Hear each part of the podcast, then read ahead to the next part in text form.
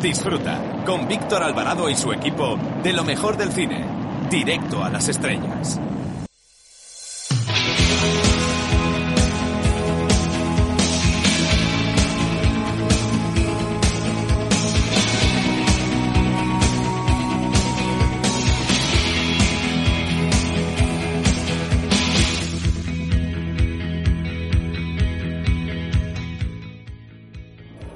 Tardes. Soy Manuel Arias desde el Festival de Málaga. Quiero mandar un fuerte saludo y desear mucha suerte a Directo a las Estrellas. Allí estaremos.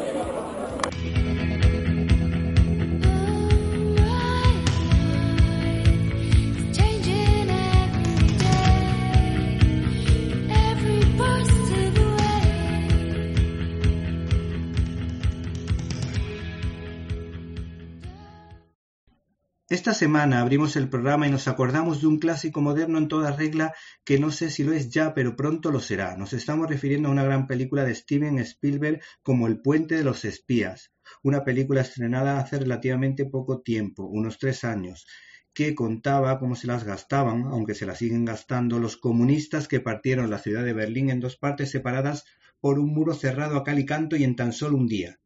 La única puerta que quedaba abierta en el telón de acero y en los países satélites que formaban parte de la Unión Soviética, de alguna u otra manera.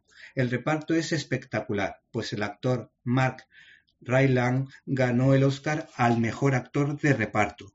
En esta película también estaba Amy Ryan y hay que decir que estos dos actores acompañaban a la estrella del momento Tom Hanks, que lo hizo realmente bien. ¿Cómo hubiese disfrutado mi padre con esta película? Esta producción de espías lo tiene todo, drama, humor e intriga, mucha intriga, rompiendo con el tópico de que las películas de espías son aburridas, porque en este caso ocurre todo lo contrario, es muy entretenida. No creo que tengan dificultad en encontrar en plataformas El puente de los espías de Steven Spielberg. Bienvenidos a una nueva edición de Directo a las Estrellas, tu programa de cine.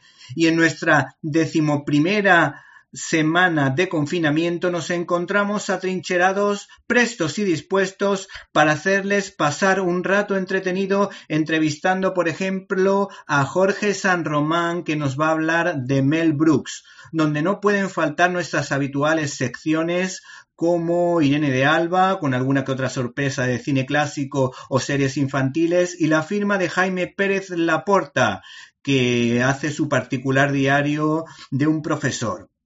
Para comentarios, dudas y sugerencias puedes escribirnos a info@cinelibertad.com, repito, info@cinelibertad.com. Y si no nos pudiste escuchar en directo y quieres hacerlo en diferido, no te puedes olvidar de nuestra página web cinelibertad.com, repito, www.cinelibertad.com, donde puedes encontrar todos los contenidos relacionados con este programa y otras cosillas que quizá te puedan interesar, como nuestras reseñas de cómics y de películas.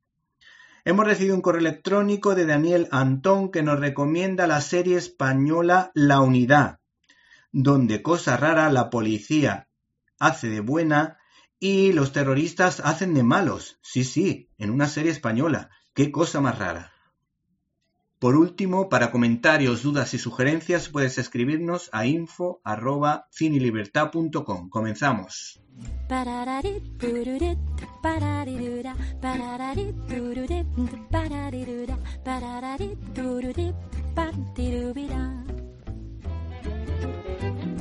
Sígueme, ¿quién soy? Dímelo, sígueme, tu doble soy yo, sígueme, quizá yo sea tú. Nuestro futbolero cinéfilo, Jaime Pérez Laporta, está preparado, desde Cinemanet, para hacer el siguiente regate cinematográfico.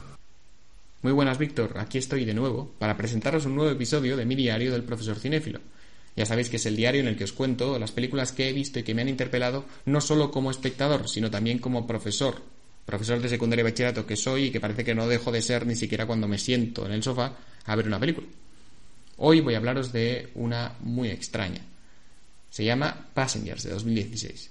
Extraña porque fue tremendamente criticada, a pesar de los millones que se invirtieron en ella y de los millones que se recaudaron. Y fue duramente criticada porque a priori es una historia de ciencia ficción, pero el centro, el centro importante del argumento es en el fondo una relación amorosa. Es casi una comedia romántica de ciencia ficción. Y ya sabemos que los eh, espectadores o los fans de este género pueden ser a veces muy difíciles. Bueno, Passengers cuenta la historia de un futuro lejano en el que la humanidad quiere salir de la Tierra en busca de planetas mejores. Pero para sobrellevar los años que conlleva ese viaje espacial, es necesario hibernar en una cámara que tenga la capacidad de detener el, metabolismo del cuerpo y frene la vejez. Mientras el individuo está en coma, el viaje puede durar los años que hagan falta. Y en concreto el viaje de la película ha de durar 250 años.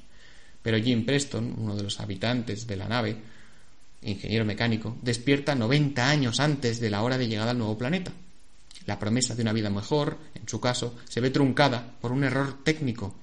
Tras un año desesperante, el pobre Jim no soporta más su soledad en la nave, solo tiene la insuficiente compañía de Arthur, el robot barman del bar de la nave, y paseando por el compartimento donde se encuentran todos los futuros colonos en sus urnas, en ese stand-by metabólico, Jim se queda prendado de Aurora Lane, una escritora neoyorquina. Durante meses se enamora de sus vídeos de presentación, de sus libros, y no soporta la tentación de trucar la urna de Aurora para despertarla. Un acto inmoral, pero desesperadamente humano. Y entonces la película tiene dos interpretaciones muy aprovechables. La primera tiene que ver con el amor adolescente y probablemente por esta interpretación haya sido la película bastante denostada por la crítica, a pesar de la recaudación y de la actuación interesantísima de Jennifer Lawrence y de Chris Pratt. Pero precisamente a mí me viene como anillo al dedo, porque todo profesor que se precie tiene que afrontar el amor adolescente. Lo observa en sus alumnos y lo ve como un producto volátil de hormonas y ensueño que ellos llaman amor, pero que les impide, casi siempre, concentrarse en los estudios. Bien, el personaje de Jim cree que la escritora Aurora va a salvarle la vida. Piensa que con solo haber leído sus escritos y haberla visto desvanecida en el coma, puede deducir que será el amor de su vida. ¿Te está gustando este episodio? Hazte fan desde el botón Apoyar del podcast de Nivos. Elige tu aportación y podrás escuchar este y el resto de sus episodios extra. Además, ayudarás a su productor a seguir creando contenido con la misma pasión y dedicación.